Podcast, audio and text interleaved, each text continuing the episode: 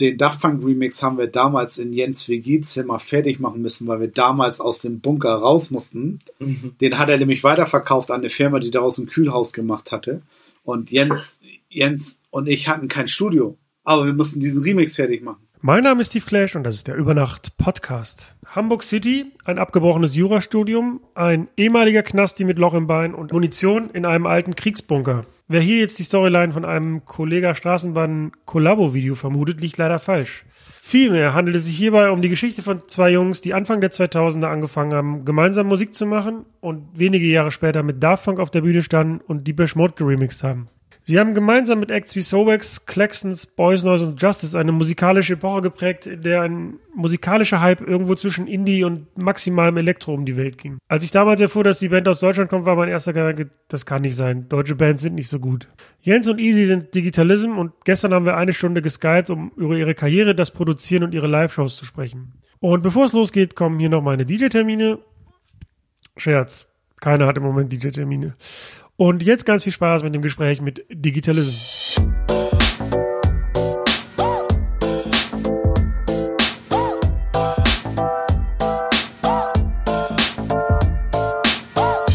Über Nacht mit Steve Clash.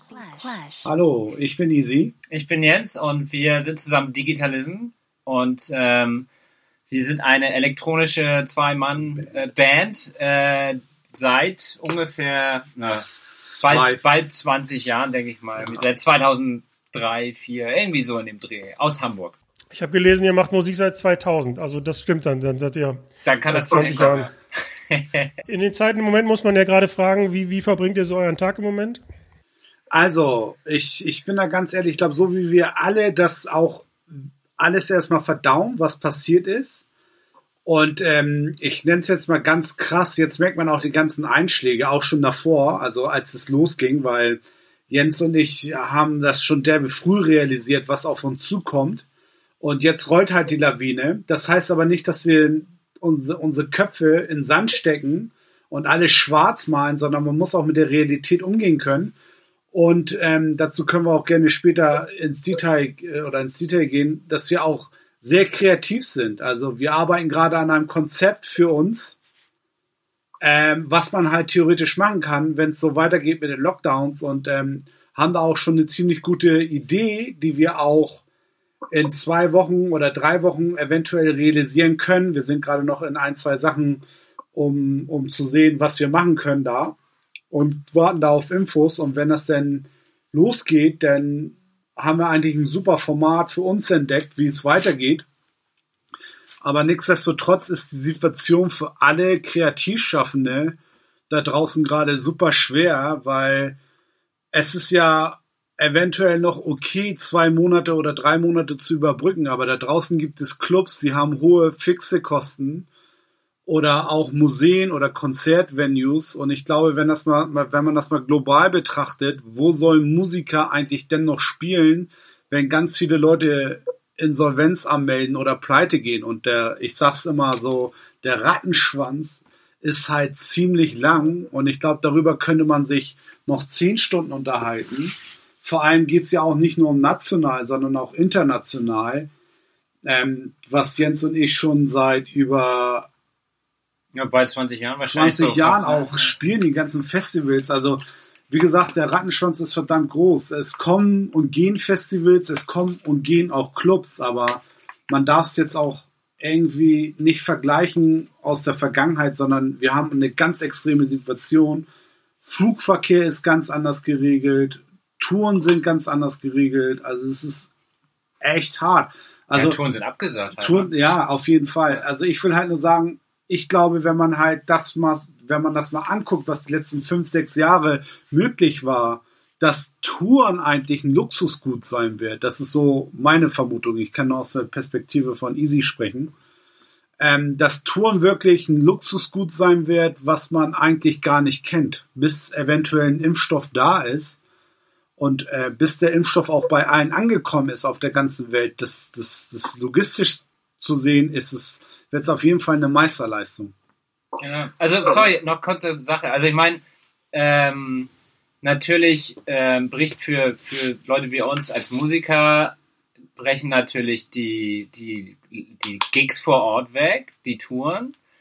Ähm, aber auf der anderen Seite ist es natürlich so, dass wir jetzt gerade dann auch, auch mal viel Zeit haben, dadurch, dass sich alles so ein bisschen beruhigt um einen rum, äh, uns ähm, im Studio so ein bisschen einzusperren.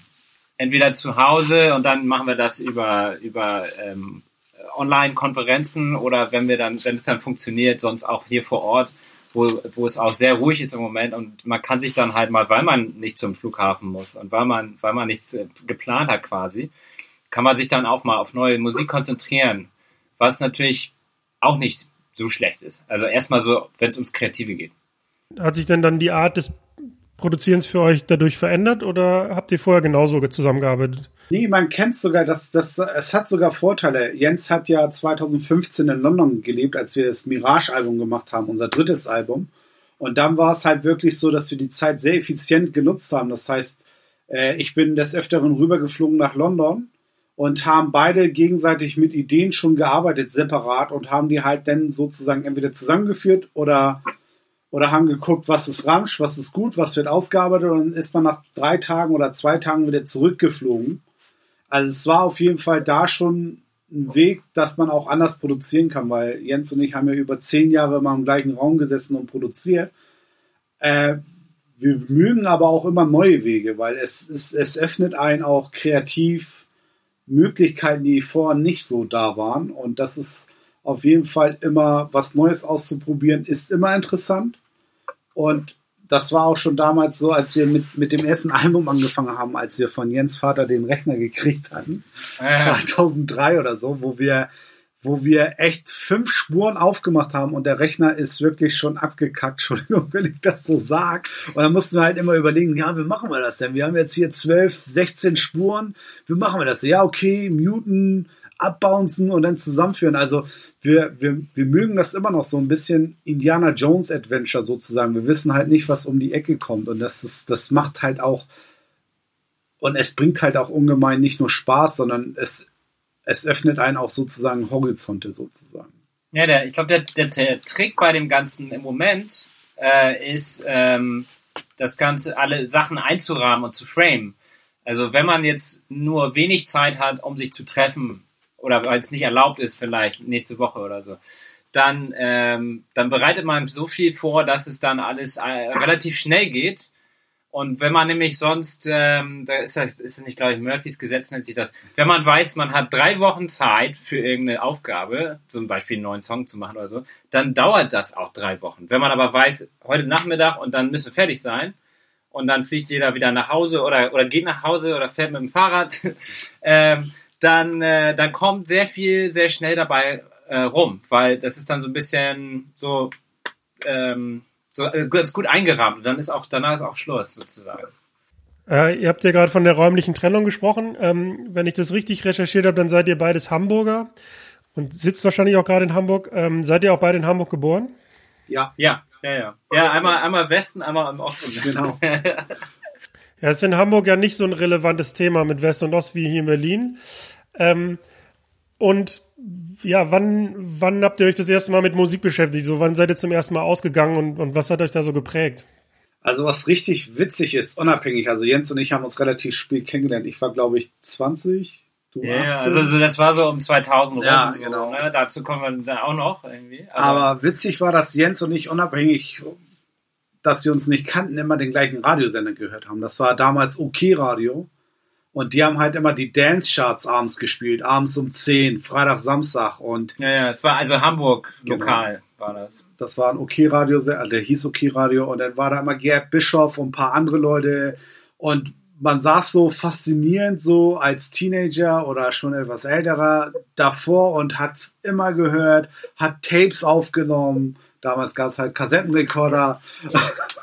Und man hat die Dinge halt aufgenommen und äh, dann im Walkman nächsten Tag gehört, wie geil das war. Und dann hat man halt einen Horizont auch wieder erweitert, indem man dann halt auch wirklich Mixtapes damals bei Enjoy gehört hat von Boris Lugosch, Moose oder wie sie auch alle hießen, weil Hamburg war ja auch eine sehr hausaffine Stadt, das darf man auch nicht vergessen. Wir hatten halt echt Lokalgrößen hier, die haben wir immer noch, aber das war echt schon damals groß. das war so ein bisschen, weil, also ich weiß noch, als ich angefangen hatte, das zu hören, da war ich irgendwie zwölf oder so. Und da war das so eine ganz neue Welt. Ähm, das war dann so der, der Sound, den hörst du sonst nicht im Radio und du weißt auch nicht, du verstehst erst nach so, wenn, wenn die dann so nach, nach zehn Minuten eine Platte auslaufen lassen, dann schon anfangen drüber zu sprechen und das, das wiederholt sich immer wieder so dieser, zum Beispiel so ein bestimmter Beat oder so ähm, dann versteht man erst, wenn man das noch nicht kennt, ähm, was, was daran so faszinierend ist, an, an so repetitiver Clubmusik. Und ähm, das war, also wie gesagt, war eine ganz neue Welt und das war so ein bisschen dadurch, dass man sich das angehört hat, war das so ein bisschen Eintauchen in so ein bisschen Nachtleben in, in Platten, die keiner kennt. Was ist das? Ich habe keine Ahnung. Wenn es jetzt nicht aufhöre, dann werde ich es nie wieder hören.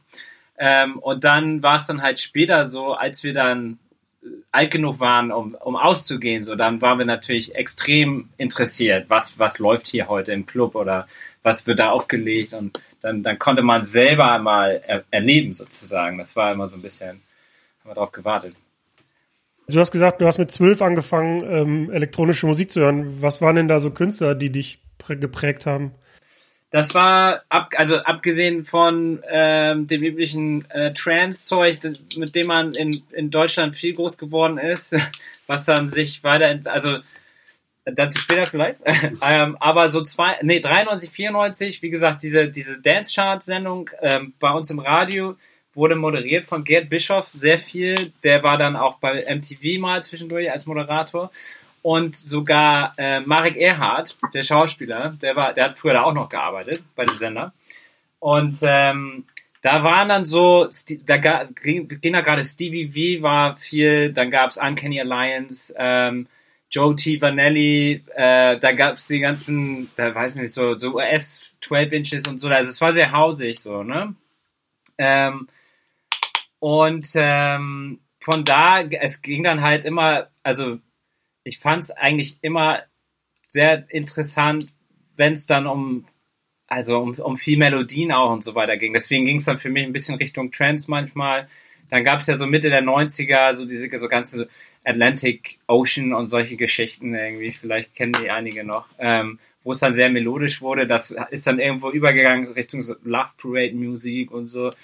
Ähm, hat sich alles ein bisschen vermischt. Dann gab es auch früher auf, auf, ähm, auf Viva gab es eine Sendung mit Club Rotation meinst War das Club Rotation? Es gab, nee, Haus, Hausfrau. Haus, Haus, Haus TV oder irgendwie so.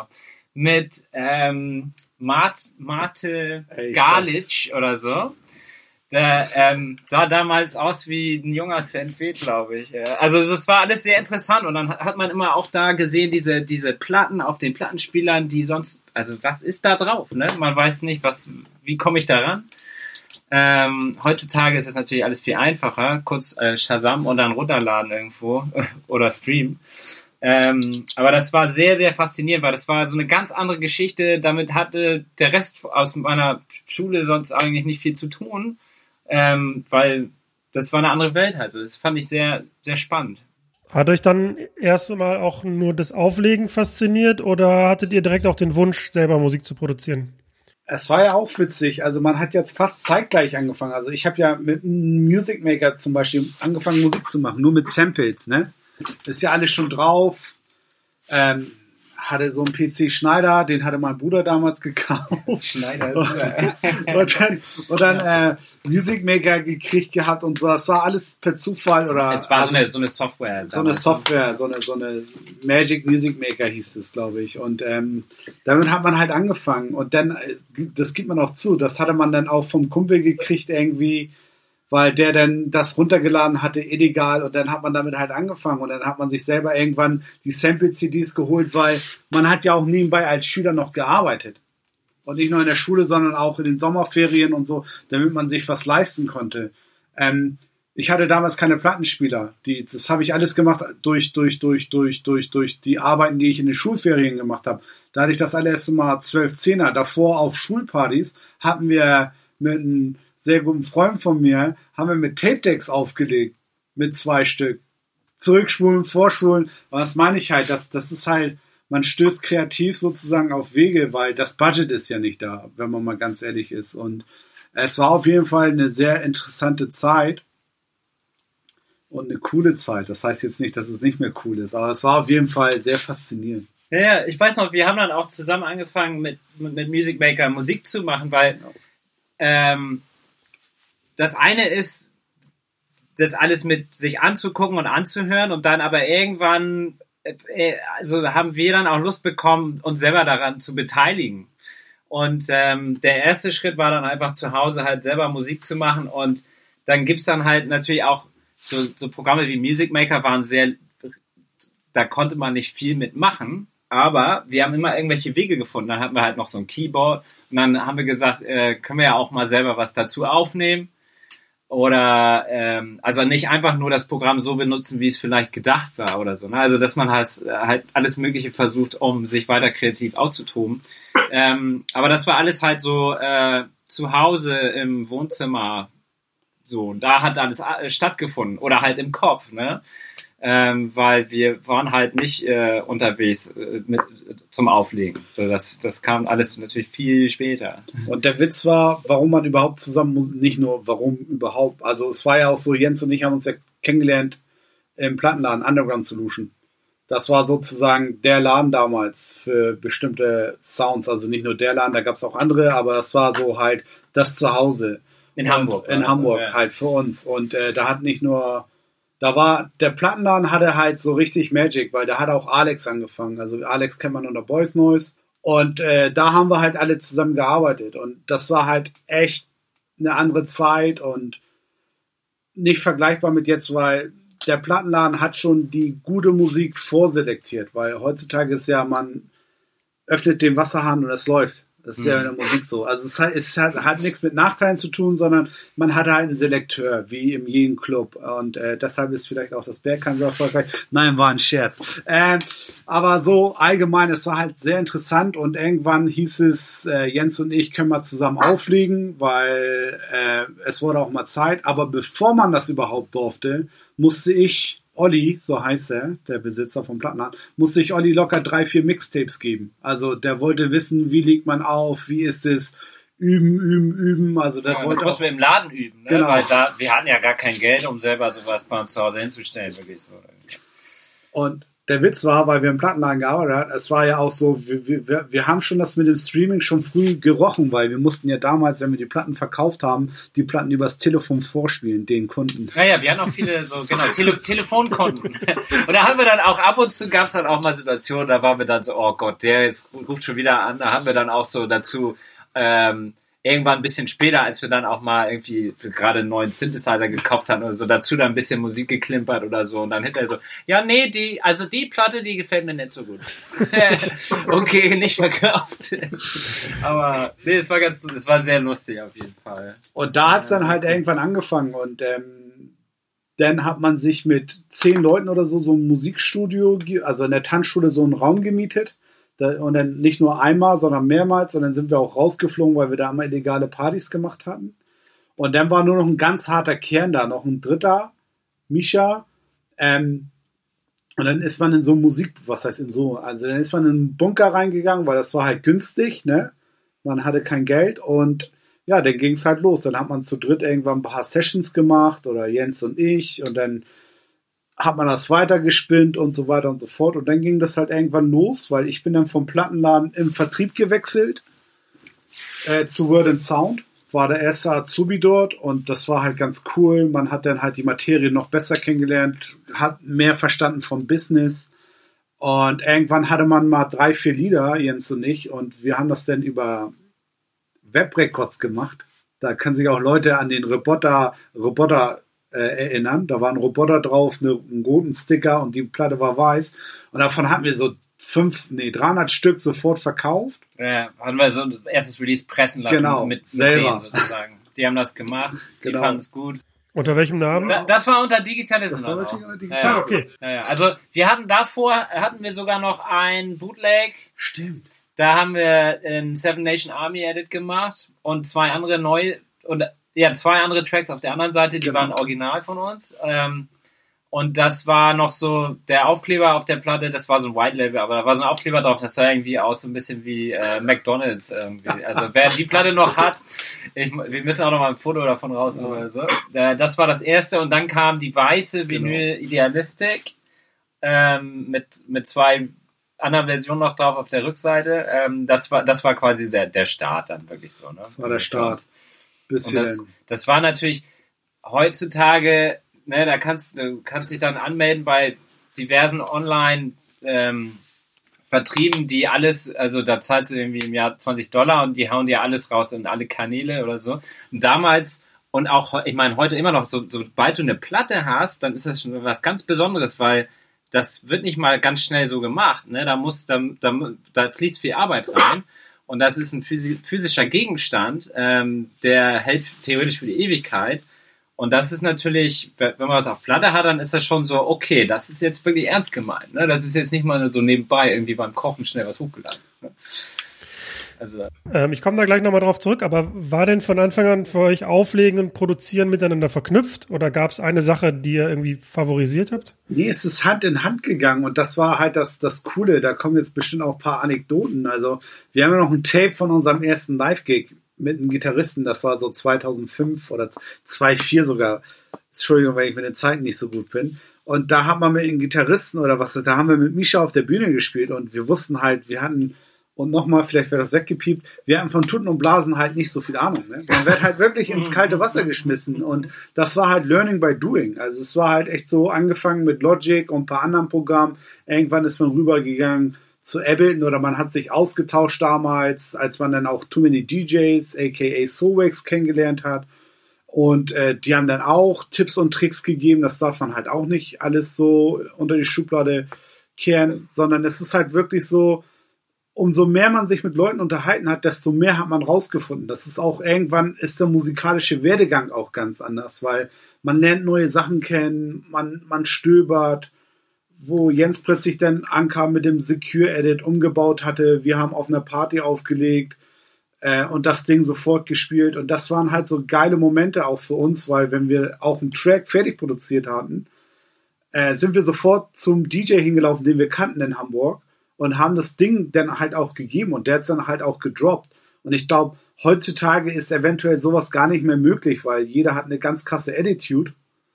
Ähm, aber da war halt gegenseitiges Vertrauen da, weil man sich die, weil man kannte auch die Homebase, man kannte die ganzen Resident DJs und es war halt wirklich eher so ein Family Collective Ding. Und man, die Leute haben auch in der Bar aufgelegt überall und man hat das Ding immer mitgenommen, gespielt, gesehen, bearbeitet, weil es halt so ein Kollektivding war, weil die DJs, die auch aufgelegt haben, sind auch im Plattenladen gekommen. Also war da auch schon eine Vertrauensbasis und man kannte die Leute auch schon. Aber es war, ich glaube, am, am, Anfang war es auch so ein bisschen, also zumindest für mich war es auch ein bisschen so Eskapismus. Also so, so ein Ausbrechen, weil hatte ich dann auch, als ich dann Plattenspieler zu Hause hatte, habe ich dann auch nächtelang Mixtapes gemacht und so und dann einfach so zum Abschweifen und sich drin verlieren. Ne? So, so Platten, die damals liefen, die dann auch wirklich alle so acht Minuten oder so und dann hat man weitergemischt und dann möglichst ohne viel Hackmack drumrum und so.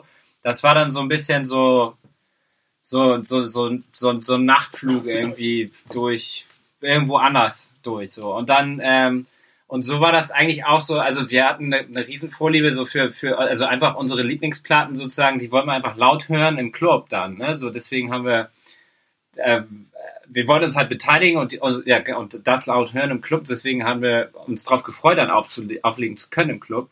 So hat das ja angefangen und dann irgendwann dachten wir, okay, diese Platten, die haben natürlich auch viele andere. Ähm, irgendwie könnte man auch mal das und das gerne hören, aber das existiert gar nicht, quasi.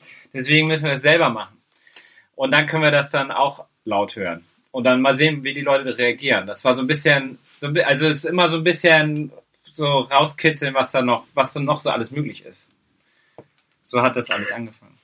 Ich meine, in der Zeit gab es ja auch noch nicht so ausreichend oder generell irgendwie YouTube-Tutorials oder irgendwelche Möglichkeiten, wie man irgendwie autodidaktisch lernt, wie man produziert. So, du hast gerade selber gesagt, ähm, ihr habt das auch so Learning by Doing gemacht, aber ja, wie geht man sowas an? Habt ihr euch irgendeinen Referenztrack, äh, Referenztrack genommen und dann versucht, den nachzubauen oder wie, wie habt ihr das äh, angestellt?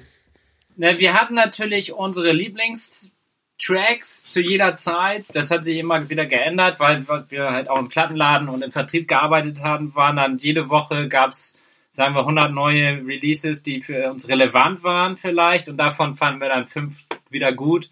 Den Rest konnte man dann wieder zur Seite packen. So, ne, das ändert sich dann die ganze Zeit. Ähm, und äh, ja, wir wollten uns da, irgendwann haben wir so ein bisschen so, ein, so, ein, so eine Richtung äh, entwickelt, so für uns zum Auflegen und was wir gerne selber auch hören. Ähm, so, so Subgenres von Elektronik und House zum Beispiel. Ähm, und an die, da haben wir so ein bisschen rangehangelt dann ähm, und haben vers einfach versucht, ähm, nicht, nicht irgendwas sozusagen nachzubauen, sondern einfach in der Richtung einfach drauf loszubauen. Und ähm, da hat uns unser äh, Kumpel Misha, den Isi schon erwähnt hatte, auch, der hat uns viel geholfen, weil er ist halt auch, der war damals beim SAE äh, äh, Institut hier in Hamburg. Und er, wie gesagt, er ist auch, ähm, er hat dann halt auch Audio Engineering ein bisschen gemacht, hat er halt auch immer zu Hause wegen seinem Gitarrenspielen äh, hat er immer zu Hause viel Equipment rumstehen und äh, ein, äh, jemand, den er sehr gut kannte, war auch ein ziemlich großer Produzent hier in Hamburg. Ähm, und deswegen war Musik war da immer sehr verbreitet bei ihm und so. Und, und von, von ihm haben wir dann auch schnell viel gelernt. Also wir wollten gerne alles wissen, so wie können wir jetzt hier das hier aufnehmen, was wir jetzt hier äh, spielen wollen. Und dann, wie können wir das irgendwie lauter machen? Wie können wir, wie können wir das so machen, dass es irgendwie tight ist und nicht, äh, nicht aus dem Ruder läuft vom, vom, vom Rhythmus her oder so. Und, ähm, und da mussten wir immer, weil unser erster Computer in diesem alten ersten Bunker, wo wir waren, das war, also das war, das war ganz schlimm. Der Besitzer, von dem haben wir nur gehört immer. Also derjenige, der uns die Miete abgenommen hat, das war so, der war so, der war auch, äh, der war auch im Gefängnis noch ein paar Jahre vorher. Den haben wir immer nur auf der Straße getroffen oder auch nicht. Entweder war er da oder nicht. Und er hat eine Zigarette geraucht. Der Besitzer angeblich, der hatte ein Loch im Bein. Und ähm, in dem Bunker haben wir sogar noch irgendwann, also wir hatten da auch, wir haben uns da viel aufgehalten. Da gab es viele Schächte und Treppenhäuser und alles. Da haben wir sogar noch äh, Munition mal gefunden, glaube ich, aus dem Zweiten Weltkrieg oder so. Also ganz komische Sachen waren da, ne? Und dann halt nachts irgendwie Flasche Wein äh, und äh, Gasheizung an oder so mit mit richtig mit Gasflasche da. Das äh, also alles super gefährlich, ne? ähm, aber einfach mal so sich schön drauf fokussieren und eintauchen in die Welt des Musikmachens und ähm, ja und so hat sich das dann irgendwie alles entwickelt. Also so, wir haben immer so eins nach dem anderen dazugelernt und also wir sind immer noch nicht die Mega-Profis oder so, aber wir, wir versuchen das irgendwie immer, das, wir, wir wissen ungefähr, wo wir hinwollen und dann gucken wir, dass wir es irgendwie hinkriegen, so, auch wenn es komplett unkonventionell ist, ne? Also uns ist das Ergebnis wichtiger eigentlich so ein bisschen als dieses, es gibt ja Künstler, die, die arbeiten vier Jahre lang an einem bestimmten Sound, wie diese Gitarre klingen soll oder so. Das ist bei uns nicht der Fall, da haben wir gar nicht die Geduld für. Also das muss irgendwie das muss, muss, ich, muss ich, schnell gehen. Ich will auch eins ergänzen, ne? bevor Jens und ich das erste Album hatten. Jens hat ja Jura studiert, aber es war halt auch wirklich so äh, Ausbildung, gearbeitet. Es war halt auch wirklich so, dass wir uns in der Woche dann wirklich getroffen haben und ich, man kennt es vielleicht nicht mehr, ich bin wirklich dann in der Woche aus Wandsberg mit einem Nachtbus zu mir nach Hause gefahren. Und das war dann halt wirklich, okay, halb eins hätte er hinlaufen. Und es war dann halt auch wirklich so morgens aufstehen, arbeiten gegangen und danach ins Studio. Also es war auf jeden Fall auch sehr viel Fleiß dabei. Äh, von uns beiden sogar, sogar von Jens etwas mehr, weil der kennt sich mit Mischen und mit anderen Sachen viel, viel besser aus als ich. Ähm, aber nichtsdestotrotz war es halt auch wirklich so, wir sind dahin, hatten Spaß und es geht halt auch wirklich nicht nur um Spaß, sondern es geht auch darum, diesen Effekt zu sehen, wenn man am Wochenende aufgelegt hat und da hat eine Sache funktioniert oder ein Kumpel von dir hat was aufgelegt und ich kann mich halt daran erinnern, weil wir haben damals Hilfe gekriegt von Costa, so heißt er, der hat uns halt ungemein geholfen, als er die Sachen auch zu diversen Labels geschickt hatte. Und äh, bis dann auch das erste Label angebissen hat, das hat auch, halt auch eine Zeit gedauert und dann kam halt Kitsune, Gilda hat dann eine SMS geschickt. Label aus Paris. Genau. Wer kennt Kitsune eigentlich nicht? Aber ja, ja, gut. Ich weiß ja nicht, wer alles zuhört bei euch. Immer hier so zu jeder Zeit. Also, ähm, Es war aber sehr lustig, äh, als er dann diese SMS schreibt und meint so, hey, hier sind irgendwie 300 oder 500 Leute, die tanzen alle zu Idealistik auf dem Tisch. Ich muss das Ding sein. Und äh, da hat Costa ungemein geholfen. Dann war ein halbes Jahr, wirklich halbes Jahr Funkstille. Er hat nichts mehr gesagt. Und irgendwann hat er es rausgebracht. Und der Witz ist halt auch nicht nur das, Starlight wollte er zum Beispiel gar nicht rausbringen auf Kitsune Musik, weil er meint so, nee, findet der Medium. Und wir haben gesagt so, okay, Miami ist, Miami Music Conference. Das war 2004, als es noch so einen Boom gab, wo Leute aufgelegt haben. Und wir haben dann eine Promofirma beauftragt, die dann 50 CDs gemacht hat und die dann verteilt hat. Und auf einmal hatte die Pete Tong. Pete Tong macht eine Radiosendung bei BBC One, ist ein, ist schon seit je und eh dabei und Mr. Ibiza. äh, Mr. Ibiza und, und er hat es echt gespielt und er hat es nicht nur einmal gespielt, sondern mehrmals und dann meinte irgendwann Jill da so, ja, da muss ich sie wohl doch rausbringen, da ist was dran. und ähm, das war dann auch für uns die mit beste laufende Platte überhaupt. Also wir haben eine Menge verkauft.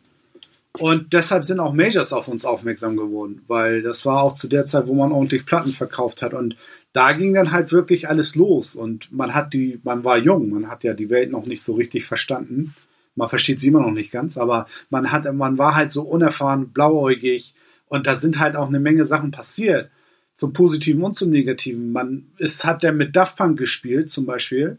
Die Pyramidenshow, die Live-Tour. Und nächsten Tag ist man im Flieger ge- reingestiegen und nach Japan geflogen, um da so ein mega Festival zu spielen, Fuji Rock.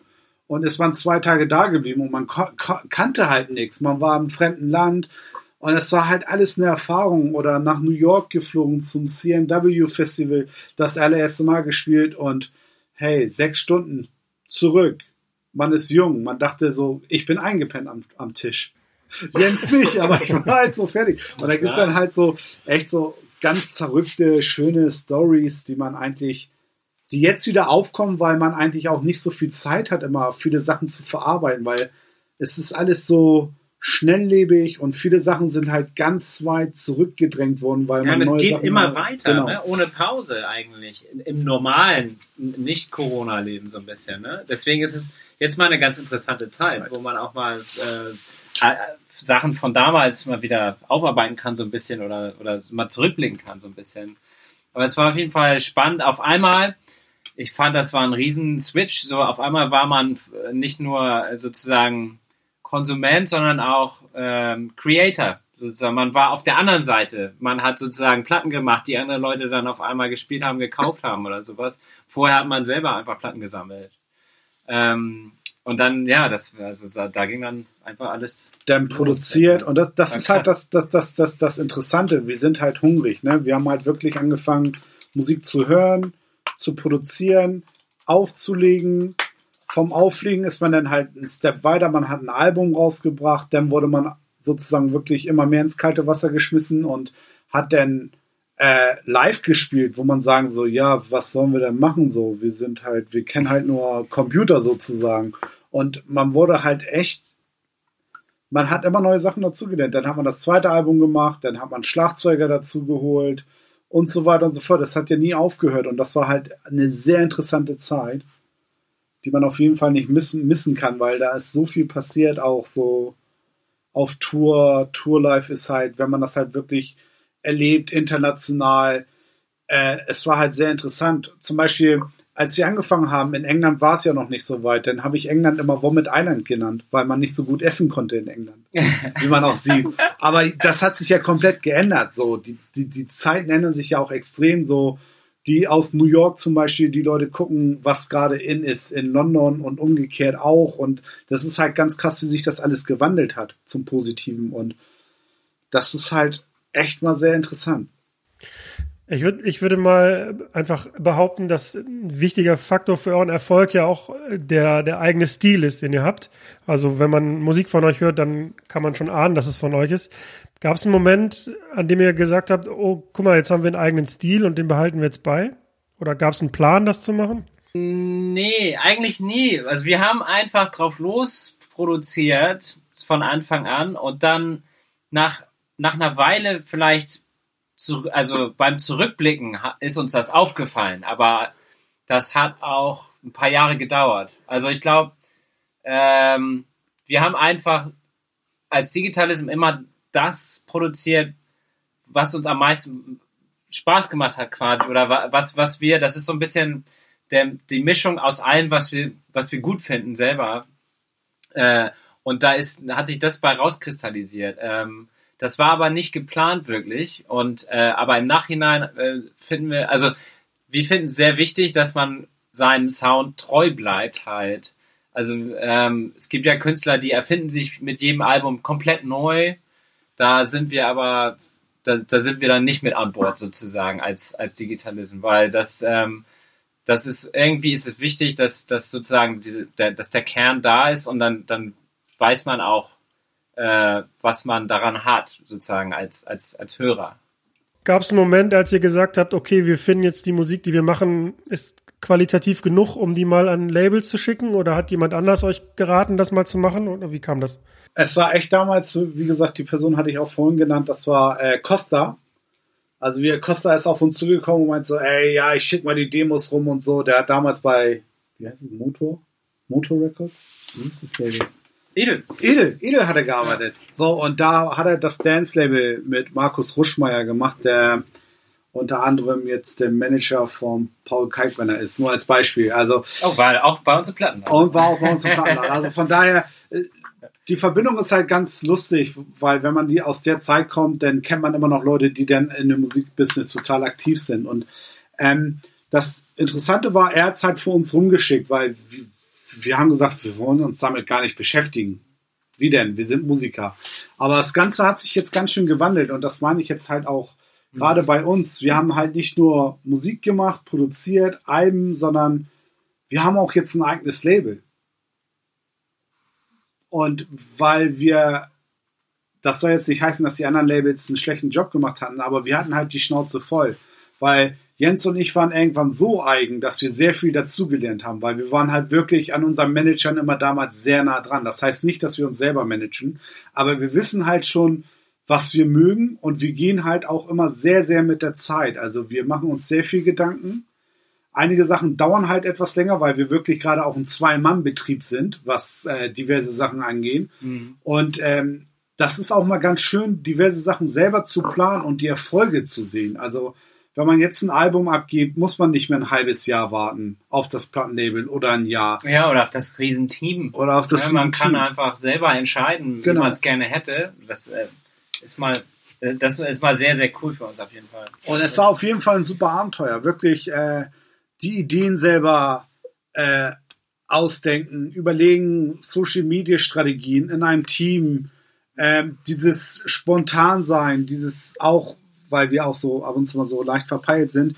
dass wir auch ab und zu mal zu spät sind oder zu spät mit Sachen angefangen haben, so ideentechnisch. Das gehört aber alles dazu, weil wenn man das nicht machen würde, dann weiß man halt auch nichts sozusagen. Und man lernt halt immer mehr dazu. Und ich glaube, im Leben kann man nie auslernen. Es ist halt das, das Wichtigste überhaupt, auch mal aufs Maul zu fallen, auch mal Misserfolg zu haben, sonst lernt man draus nichts, weil es ist halt wie so ein König. Wenn man alles hat, ist es irgendwann langweilig und dann kommt man auf dumme Gedanken.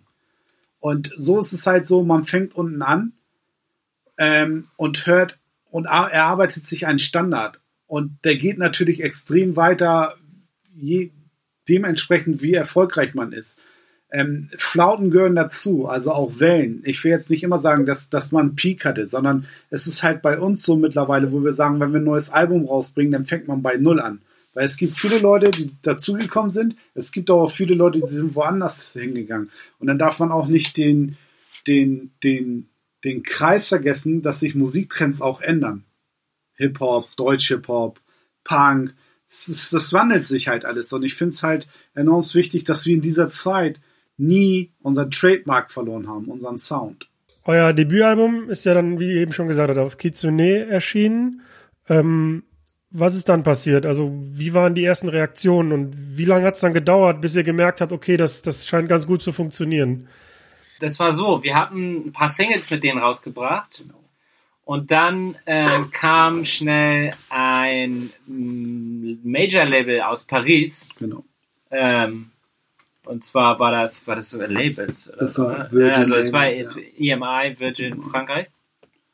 Ähm, und die wollten unbedingt was mit uns machen. Und dann haben wir äh, alle, das war so ein, so ein, so ein, so ein Dreieck, äh, dass wir dann haben Kitsune haben die Platten gemacht. Ähm, Virgin hat es alles weltweit rausgehauen, ähm, auch auf CD, sogar als Kassette in Indonesien, glaube ich. Ja. Ähm, und ähm, ja, und wir haben die Musik geliefert und die Artworks und ähm, genau, dann wurden wir dann halt auch gebeten, bitte mal live irgendwo zu spielen auf dem Festival. Das war Katastrophe, aber ohne Katastrophen wächst man nicht. Wenn alles reibungslos läuft, dann, dann hat man es beim nächsten Mal immer noch nicht verstanden. Dazu auch eine wichtige Info. Das war auch sehr interessant. Wir wurden vom Daft Punk Team gesigned, also was sich um Daft Punk kümmert. Die waren halt sehr Ja, hinterher. Daft Punk R. Ja, genau. Phoenix. Phoenix. Also es war sehr interessant. Also es war Maya. Ähm, ich habe den anderen. Auf jeden Fall war es sehr interessant. Es war für uns echt eine interessante Zeit und wie gesagt, wir haben auch gewisse Sachen remixen können und es war halt eine sehr interessante Zeit, weil für viele war der Sound neu. Man hat was dance-mäßig was Neues geschaffen, weil wir waren nicht nur da, da war Boys Noise da, Justice, Soulwax und ähm, das war halt mal sehr interessant nach Chemical Brothers, nach Daft Punk, äh, Prodigy eine neue Zeit-Area zu machen, wo es neues Dance wo, wo, wo es neue Dance-Acts gegeben hat und ähm, Neue Generation. neue bisschen, ne? Generation. Und das war halt echt cool. Und da kam dann so viel hinterher, Claxons und wie sie alle heißen. Und das war halt mal sehr cool zu sehen, dass es doch eine Brücke gibt zwischen Sounds, wo dann Leute nicht nur, wo es keine Techno-Party gab, sondern es gab einen Techno-DJ, es gab einen Live-Act und danach gab es einen anderen DJ. Und das war halt mal sehr interessant zu sehen, dass die Leute auch stundenlang, auch bis in die Morgenbraun, gefeiert haben, was ja heutzutage nicht mehr so ist, weil alles ist in einer, es ist alles in einer Welt. Welten verbinden sich ganz selten gerade, also gerade in der Musikwelt. Also das mein, damit meine ich halt zum Beispiel Techno bleibt nur unter Techno-Leuten. Die Verbindung ist halt nicht mehr da, wo man halt eine neue Zeit-Area geschaffen hatte. Das war so 2.6. Das ist leider so ein bisschen vorbei. Wann ist euch denn bewusst geworden, dass ihr da Teil einer, einer großen Sache seid irgendwie? Also ihr habt ja schon auch den Sound dieser Zeit geprägt, also definitiv. Wahrscheinlich, ähm, also wir hatten gar nicht so viel Zeit drüber nachzudenken, ehrlich gesagt. Deswegen musste ich auch Jura abbrechen und so. Aber ähm, ich glaube, irgendwann haben wir es dann gemerkt, als bei den Festivals, äh, dass wir immer dieselben anderen Bands und, und, und Artists dann gesehen haben da. Also das war so ein bisschen wie eine Riesenfamilie, weil egal wo du gespielt hast, die anderen waren auch schon wieder da. Also das war so, wahrscheinlich daran hat man es dann festmachen können, so ein bisschen. Ähm, aber es war sehr cool, genau. Damals war alles irgendwie so ein bisschen zusammen und, und, und ähm, äh, genreübergreifend, äh, während äh, heutzutage durch, durch diese De Demokratisierung der Musik alles sehr individualisiert und sehr nischenhaft und, und blasenhaft natürlich ist. Hat alles seine Vor- und Nachteile. Aber das war damals, das war wie ein riesen Klassenausflug damals. Und dann hat man sich auch gefreut, die anderen dann wiederzusehen beim nächsten Festival. Egal wo das jetzt war, in Japan oder in den USA irgendwo oder auch in Frankreich. So, oder, ne? Das war auf jeden Fall war sehr spannend. Äh, ihr hattet gerade gesagt, der erste Live-Auftritt war eine Katastrophe. ähm, wie habt ihr denn am Anfang generell ähm, eure Musik dann live auf der Bühne umgesetzt? Also technisch. Ja, also wir hatten, wir hatten einen Rechner mit, äh, mit Backing-Tracks. Genau. Äh, dann hat ähm, unser Kollege Misha hat Live-Gitarre gespielt. Dann hatte ich Keyboard äh, live und äh, Mikro. Und weil wir, ähm, wir wussten nicht, was Soundcheck heißt. Also wir wollten uns auch selber von der Bühne mischen und so und ähm, und ähm, das waren ja, es war zwei, ich glaube 2005 Losesfair Festival ja, in, Fra in Straßburg. Ähm, das war ja, es war richtig also sehr sehr sehr Katastrophe. Der Raum war voll, das war ein kleiner Raum, 500 Leute, aber die Hälfte, also über die Hälfte waren von der Industrie extra gekommen, die wir auch kannten und so, also als Support und weil weil sie es dann mal sehen wollten. Ähm, und ähm, dass wir hatten so wenig Musik, dass wir auch, also ich glaube, wir sollten eine halbe Stunde spielen. Wir hatten nur Musik für 20 Minuten und haben dann noch, noch mal den ersten Song nochmal gespielt am Ende als Zugabe. es, war, es war wirklich, wirklich schlimm, aber es war, einer der besten Abende, die wir äh, je hatten, glaube ich. Also das ist ein, einfach unvergesslich.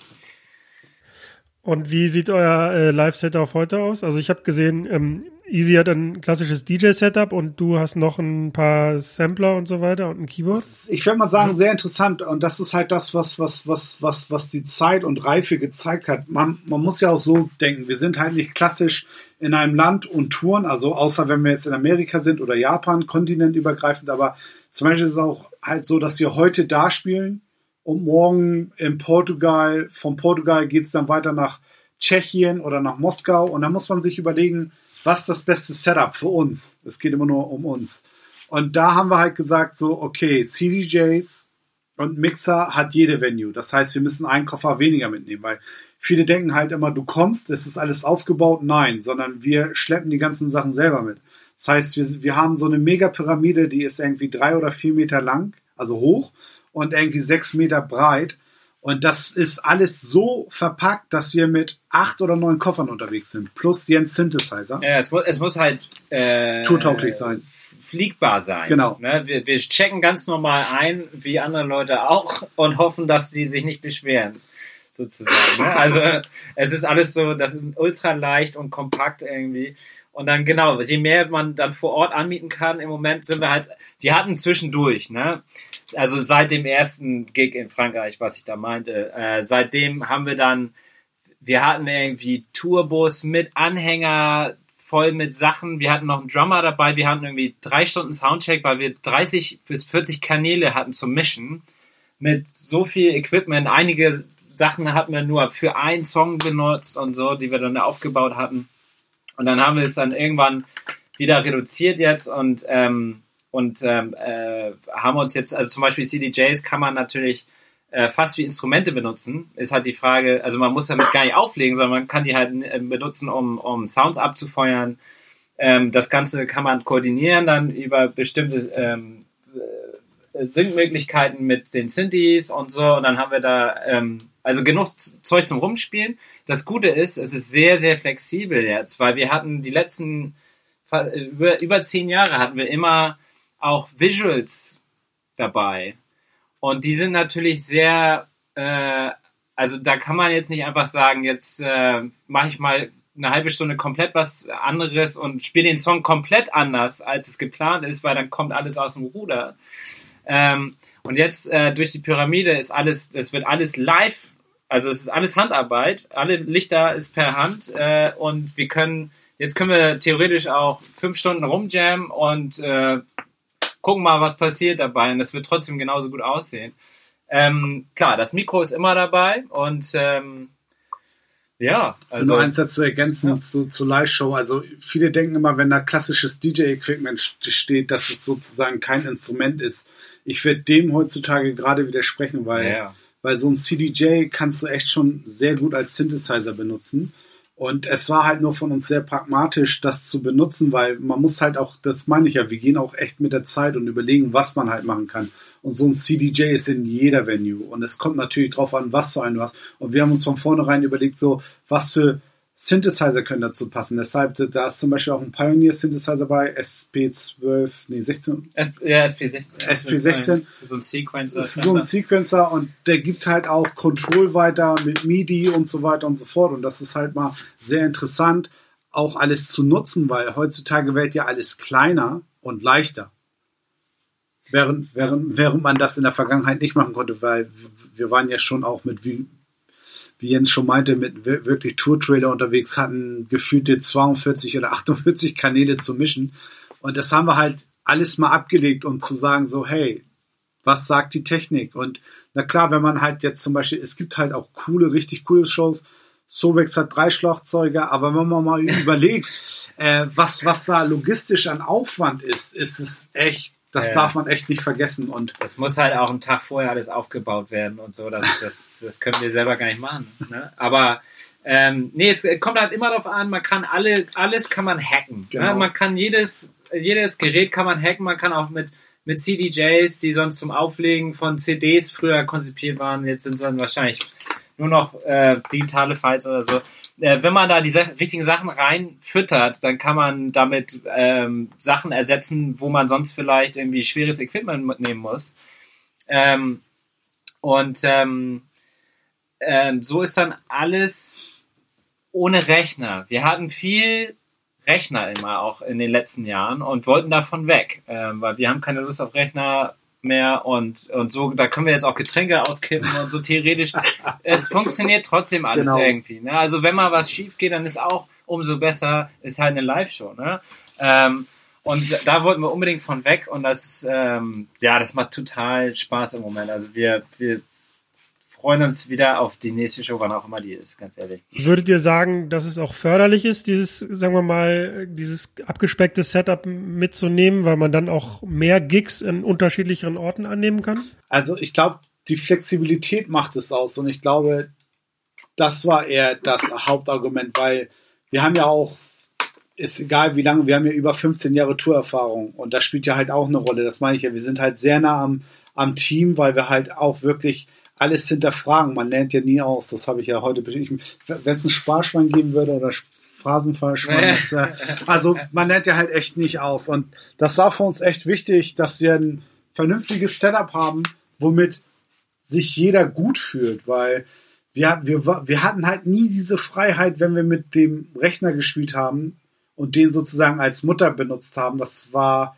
halt alles Festival, 45 Minuten, das musste man dann zuschneiden. Man musste dann vorher Überlegungen machen, was man macht. Und jetzt haben wir wirklich die Freiheit zu sagen, was spielen wir heute auf dem Festival? Wir sind sehr spontan. Wir sind halt wirklich wie so eine Band, die dann durchs Tracklisting geht und sagt so, okay. Oder äh, Jens sagt, ich habe heute keine Lust auf den Song, lass doch den nächsten machen. Das, ja, das Beste ist, wir müssen, also, also oftmals überlegen wir die Setliste so ne, eine Stunde vor der Show oder so inzwischen. Aber jetzt können wir sogar auch während der Show noch sagen, äh, weißt du was, äh, lass doch mal das und das als nächstes spielen. Alles klar. Und das ist okay für die anderen, die dann halt bei uns mitarbeiten, äh, für Licht und Sound Genau. und so, weil die, die kennen uns, die wissen, wenn irgendwas kommt, was sie gerade nicht erwarten, die, die, die wissen aber, was zu machen ist und so. Also, es ist, wir können da extrem spontan sein und das ist mega. Das Gold ist wert. echt super, das ist Gold wert. Man darf auch nicht vergessen, und deshalb es sage ich auch, wir sind halt wirklich, Digitalism ist, ist, ist eine Brücke zwischen der, zwischen der Musikwelt. Also wir machen ja nicht nur einen stupiden Sound, sondern wir machen das, was wir mögen. Also man kennt uns aus der Indie-Richtung, man kennt uns aus der Clubszene, man kennt uns aus der aus der Gitarrenwelt und so weiter und so fort. Und das ist halt das, was uns ausmacht. Und ich finde, dass es ab und zu mal nicht so einfach ist, wenn du halt diverse Synthesizer benutzt und nur da stigmatisch drauf bleibst, weil das ist dann auch wiederum zu einfach.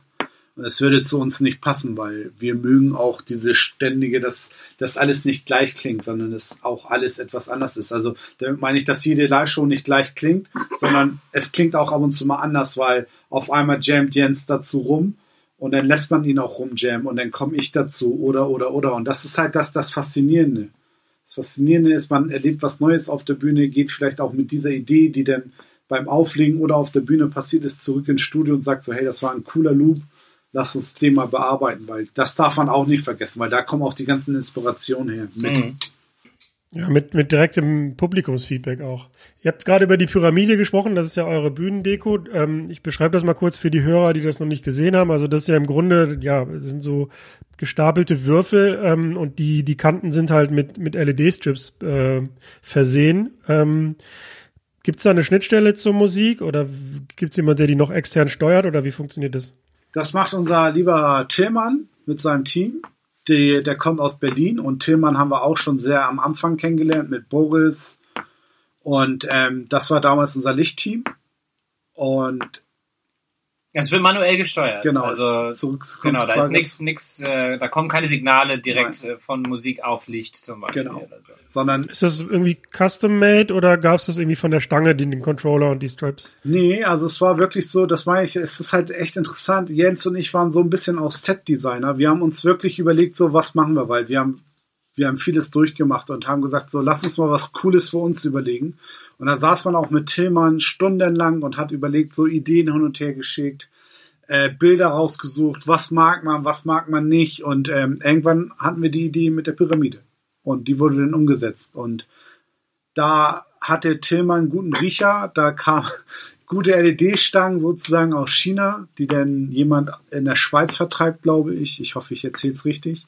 Und die haben wir dann benutzt, weil die waren auch extrem leicht und er hat sich dann halt ein System überlegt, wie wir die Pyramide verbinden können. Also es war dann halt so, er hat sogar einen 3D-Drucker noch benutzt, weil er bestimmte Verbindungsecken brauchte, die er über einen 3D-Drucker hergestellt. Also es war halt sehr interessant auch für uns, so nah dran zu sein, Input zu geben, Sachen aus, auszuprobieren und ähm, man ist Song für Song durchgegangen, hat gesagt, lass uns das machen. Also bevor man überhaupt auf Tour geht, vergessen, vergisst man auch, wie viel Zeit das in Anspruch nimmt. Also man geht richtig in die Vorbereitung, beschreibt die Lichter oder ändert was, weil man mit gewissen Sachen, wenn sie vorprogrammiert wurden, auch es sieht halt auch anders auf, aus, auf ist geil, aus auf der Bühne und äh, man hat auch vieles zu besprechen und das meine ich halt. Es, man darf halt nie zufrieden sein mit dem, was man macht. Also man darf auch nicht zu kritisch sein, aber Verbesserungen sind immer gut.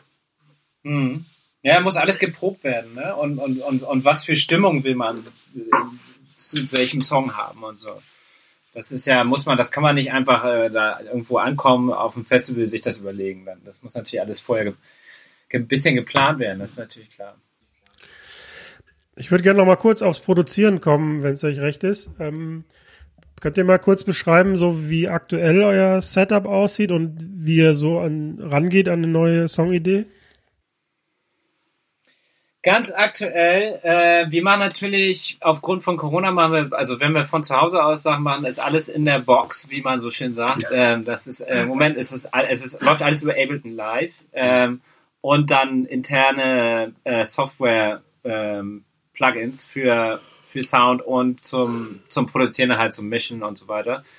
Ähm, wenn wir hier im Studio sind, dann wird das äh, so verbunden, dass wir es dann hier auch öffnen können. Ähm, wir wir machen es im Moment so, dass, dass alles portabel ist. Das heißt, wir können Sachen aus dem Studio auch mitnehmen. Ähm, wenn was aufgenommen wird hier im Studio, zum Beispiel über ähm, MOOCs oder alte Korg Synthesizer oder Drum Machines oder so, dann wird das so schon mal ähm, gespeichert, dass man es dann auch von unterwegs doch wieder öffnen kann, weil es dann äh, ist schon alles fertig aufgenommen und so. Ähm, es ist tatsächlich im Moment, also der, der, der Mittelpunkt im Studio, wie, wie auch zu Hause, ist einfach Computer. Äh, und dann will, dann, dann schließen wir immer genau das an, was wir gerade, weil wir haben, wir haben immer noch nicht alles verkabelt.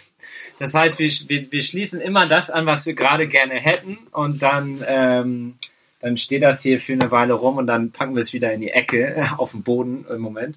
Ähm, also das, das kann alles Mögliche sein. Aber es ist sehr, sehr viel im Moment äh, Ideen erstmal, um schnell Ideen zu entwickeln, kommen aus dem Rechner selber. Und dann, wenn wir Sounds haben, die wir gerne, äh, wo wir gerne ein bisschen Persönlichkeit von irgendwelchen Synthesizern zum Beispiel hätten oder von, von Outboard-Hardware, dann wird das dann ersetzt. Äh, und das machen wir dann hier im, im Studio. Aber ja, es ist, es ist alles im Moment halb auf dem Boden.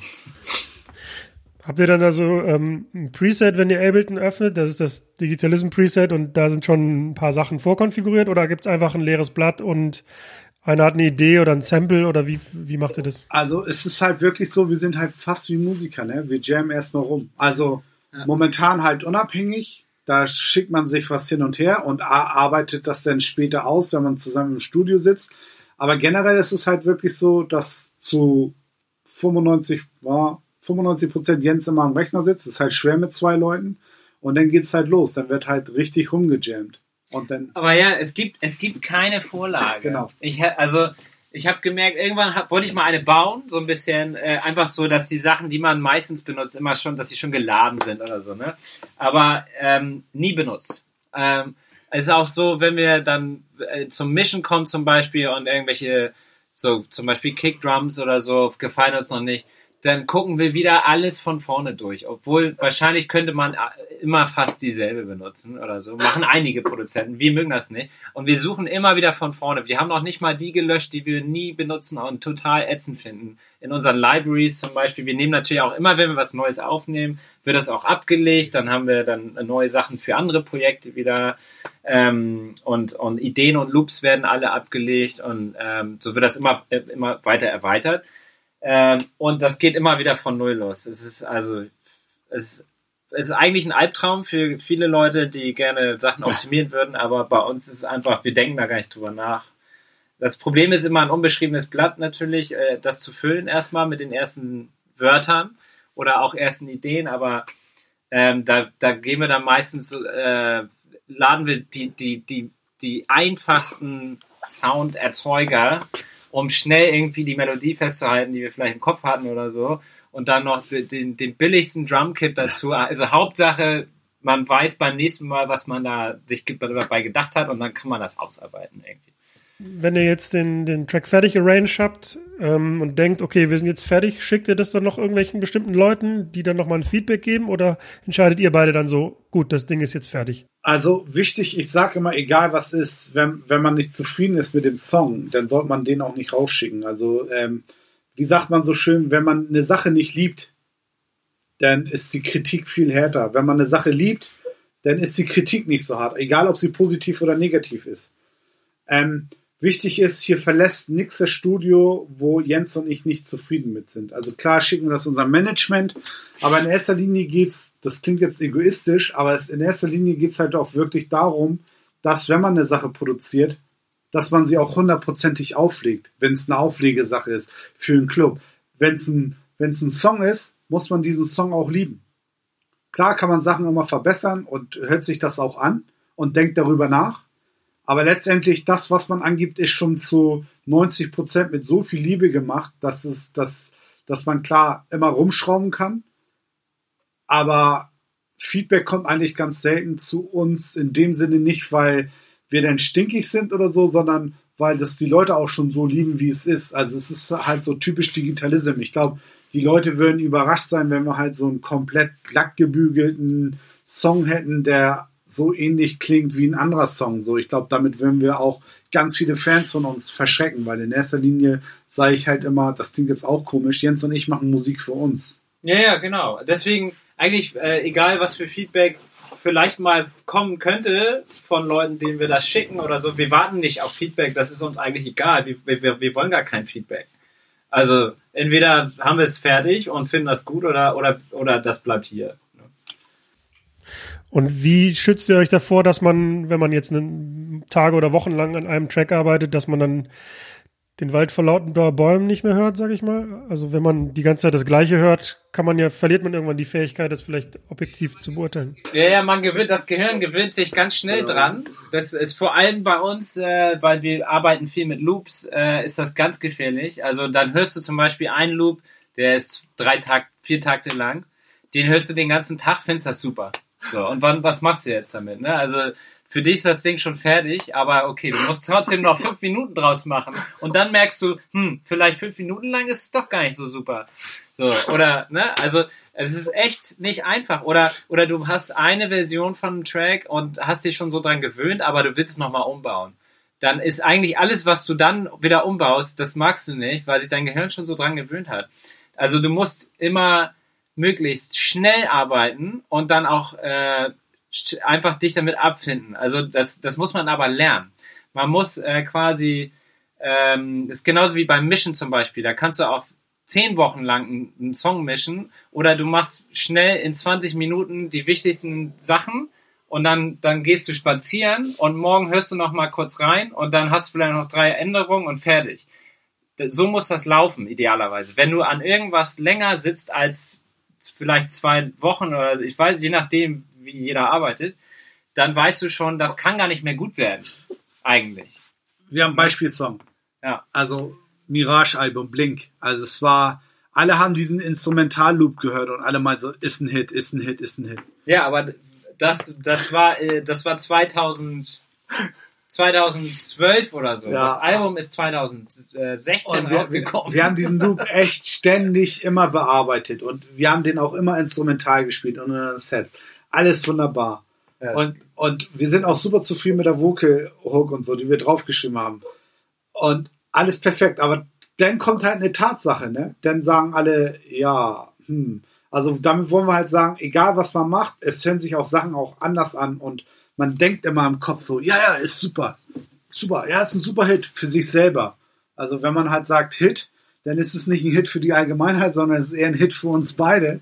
Und dann ist man halt auf dem Boden der Tatsachen angekommen für sich selber, indem man halt sagt so, ja, jetzt hat man was Cooles gemacht, aber da sieht man mal, dass es halt anders ist, als man sich das im Kopf denkt. Ja, ja, genau. Und man kann sich natürlich auch überlegen, hätte ich nicht in diesen vier Jahren vielleicht 5000 andere neue Sachen machen Ja. können, statt diesen einen Song weiter zu bearbeiten? Ne? Das Genau. ist dann halt immer die Frage. Die, die Kunst ist, äh, das muss man echt sich zu zwingen und das muss man lernen über, über Jahre, dass man Sachen fertig macht. Wenn man eine Idee hat, dann weiß man nicht, ob die dann am Endeffekt gut oder schlecht ist, bis man die kurz mal fertig gemacht hat und dann sieht man die Wahrheit.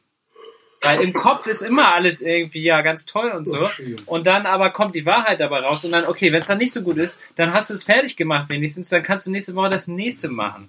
Und dann machst du halt 20 Sachen und nicht nur eine, die nie fertig wird, sondern machst du 20 Sachen, davon sind drei gut. Das ist schon mal besser als eine, die nie fertig wird.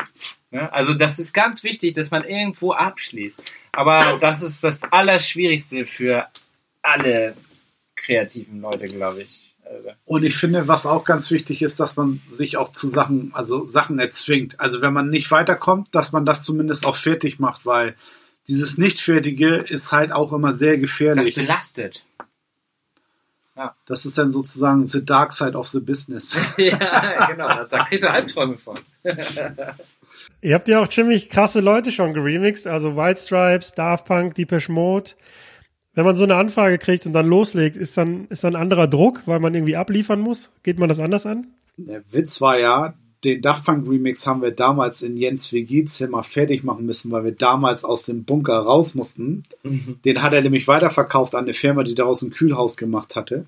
Und Jens, Jens und ich hatten kein Studio. Aber wir mussten diesen Remix fertig machen.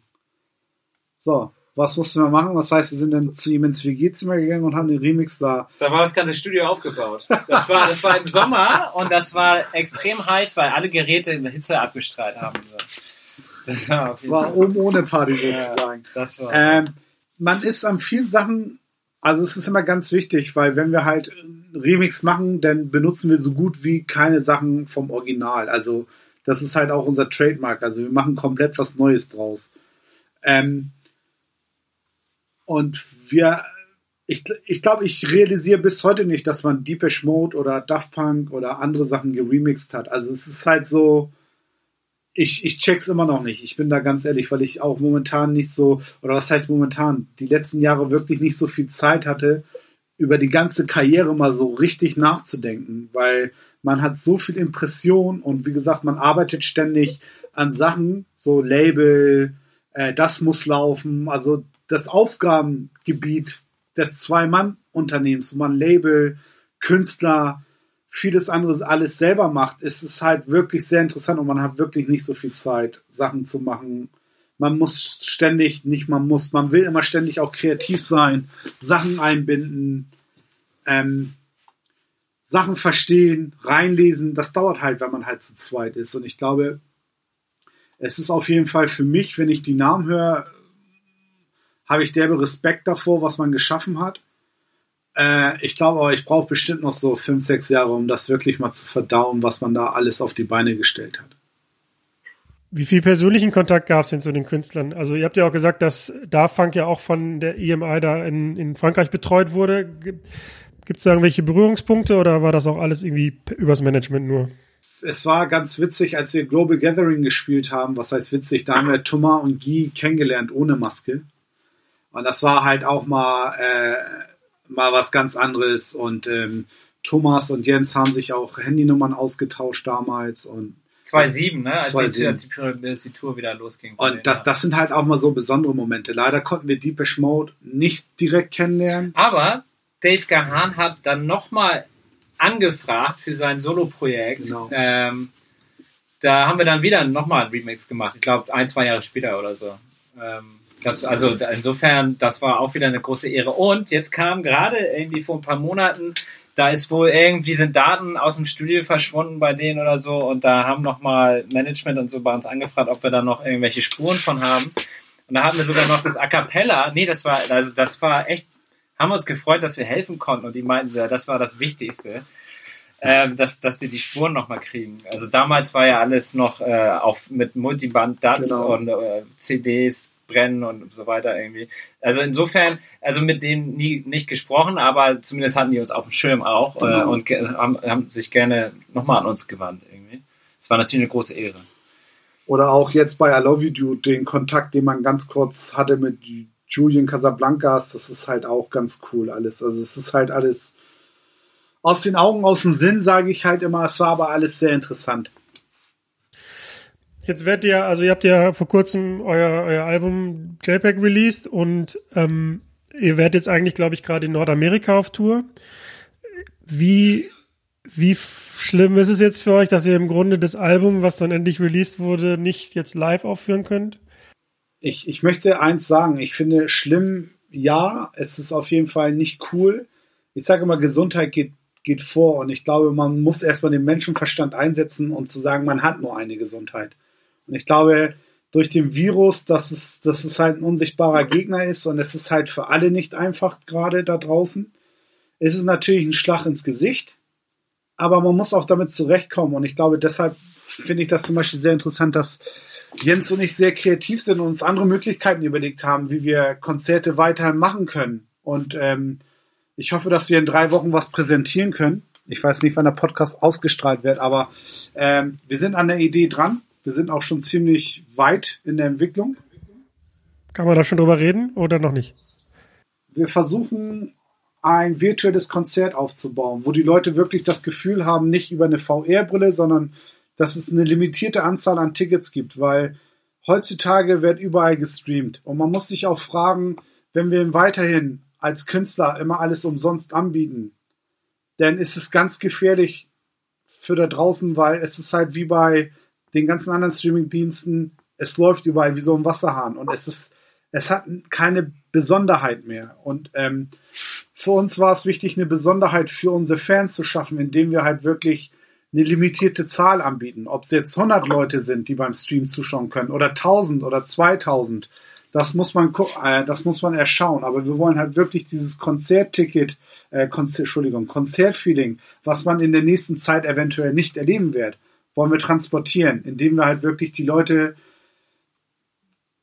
motivieren, auf unser Konzert zu gehen, sich ein, sich anmelden, ein Ticket, sogar ein E-Ticket nach Hause schicken, schickt bekommen, also dass du halt wirklich dieses Gefühl hast. Und eventuell kannst du in drei, vier Wochen sogar schon mit deinen Freunden zusammen feiern, das heißt, du bist halt dann nicht mehr ganz so isoliert und dieses Gefühl wollen wir halt transportieren und ich glaube, das ist das, was gerade auch so ein bisschen, was man vermisst, weil ähm, ich glaube, für viele ist halt auch ein Problem, nicht nur auszugehen, sondern auch das Soziale, man ist alleine oder man ist zu zweit und wenn halt Freunde dazukommen, ist es halt nochmal ein bisschen anders. Und ich glaube, wenn man das aufrecht haltet und den Leuten so ein Gefühl gibt, weil das aus dem Herzen kommt von uns, ich glaube, das ist dann halt sozusagen der richtige Schritt. Und man kann dann auch für später auch mal so eine Tour planen, in fünf verschiedenen Venues spielen äh, und die Leute überraschen. Und, und darum geht's halt wirklich, dieses Gefühl, was man hat, dass man halt nicht mehr ausgehen kann, den Leuten auch eine andere Welt zu zeigen. Klar ist es sehr komisch, als Künstler vor leerem Publikum zu spielen. Daran muss man sich auch gewöhnen. Aber äh, man kann es gerade nicht ändern. Und ich glaube, man sollte das Beste draus machen momentan. Bevor wir zum Ende kommen, würde ich euch gerne noch fragen, ähm, wenn jetzt jemand da draußen zuhört, der auch gern elektronische Musik produzieren will und damit auch gerne Erfolg hätte, was würdet ihr dem heute raten? Du meinst heute, heute? Jetzt gerade heute? Ja, jetzt vielleicht nicht Corona heute, aber Musikindustrie 2020 heute. Ich würde jedem sagen, egal wie anstrengend das ist, mach das alles selber, was du machen, was du selber machen kannst. Und ich glaube, ähm, aus, aus der Hinsicht, weil das ist halt immer leichter gesagt als getan, aber dieses Lernen, ne, was man daraus rausnimmt und, und wie das, wie das so faszinierend ist, ist, glaube ich, das Beste als, als Beispiel, was man machen kann. Und ähm, Demos natürlich weiter verschicken. Weißt du, es ist halt ganz wichtig, finde ich, sein, seine Musik zu spreaden, seine DNA zu spreaden und Leute sollen aufmerksam auf einen werden. Und es ist gerade heutzutage relativ sehr schwer, weil die Mechanismen sind anders. Durch Social Media, durch, durch, durch andere Hype-Geschichten. Und ich glaube, man, man sollte seine Linie treu bleiben. Wichtig ist aber, wenn jemand Kritik äußert aus dem Freundeskreis, was denn meistens ehrliche Kritik sein sollte vom Freunden, was man erwartet, dass sie das auch bitte sagen sollen und dass man auch eventuell darüber nachdenken sollte, was sie auch zu sagen haben. Und ähm, weil da draußen gibt es genug Leute, die meins nicht ehrlich. Und ähm, es ist halt ganz wichtig, dass man halt wirklich einen guten Freundeskreis hat, der auch wirklich einem ehrlich die Meinung sagt. Das ist Gold wert heutzutage. Und dann sollte man von da aus überlegen, was man machen kann. Ja, genau. Also, aber ich finde, man sollte auch, ähm, man sollte auch auf, auf Rat hören um einen rum, wenn es denn äh, welchen gibt. Weil es gibt einige Sachen, die kann man nicht ersetzen, die kann man sich auch nicht auf YouTube angucken oder so. Also es gibt einfach, man, ähm, es gibt einfach so ein bisschen Erfahrungswerte und Tipps, die, die man, die man, äh, die, die, die man einem geben kann, dass, ähm, also man sollte nicht nur in seiner eigenen Blase vielleicht äh, verweilen. So. Also man muss auch ab und zu mal gucken, was, wie das dann vielleicht wirklich in Realität ab, und zu aussieht. Ne? Also ich sag halt immer nicht immer geradeaus gehen, sondern nach rechts und links gucken. Ja, ja, ja. Oder äh, bestes Beispiel finde ich auch immer, Leute bilden sich ja schnell eine Meinung, obwohl sie nicht in ein Lamp waren. Ich finde, wenn, wenn du die Möglichkeit hast, Sachen zu entdecken, dann solltest du die wahrnehmen, bevor du dir eine Meinung bildest, ohne da gewesen zu sein. Weil ähm, tun wir alles beiseite. Es geht halt auch darum, das, was uns keiner wegnehmen kann. Wir haben viele Kulturen kennengelernt.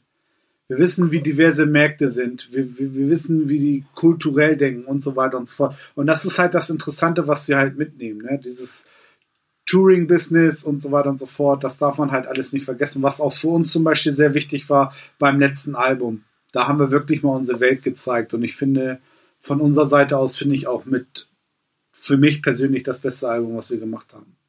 Das war das Gespräch mit Jens und Easy von Digitalism. Vielen Dank für die Aufmerksamkeit. Wenn dir der Podcast und vor allem diese Folge gefallen hat, dann tu mir den Gefallen und teile das Ganze doch über deine Insta-Story und alle weiteren Kanäle. Und vielleicht gefällt dir auch noch Folge 64 mit Mashup Germany. Der nächste Evolutionsschritt wird sein, das erleben wir jetzt schon seit ein bis zwei Jahren, dadurch, dass die dass die Algorithmen und die Datenbanken der DJ-Software, äh, der, der großen drei DJ-Softwares immer besser werden, ähm, ist es so, dass die, dass die Vorschlagsfunktion auch immer wichtiger wird, was ein Riesenproblem ist, weil das führt zu einer totalen Homogenisierung äh, der DJ-Sets in den unterschiedlichsten Clubs weltweit. Das heißt, alle spielen das Gleiche, weil die DJ-Software dir sagt, so in 80% der Fälle haben, wenn die Edit lief, äh, DJs den Track danach gespielt.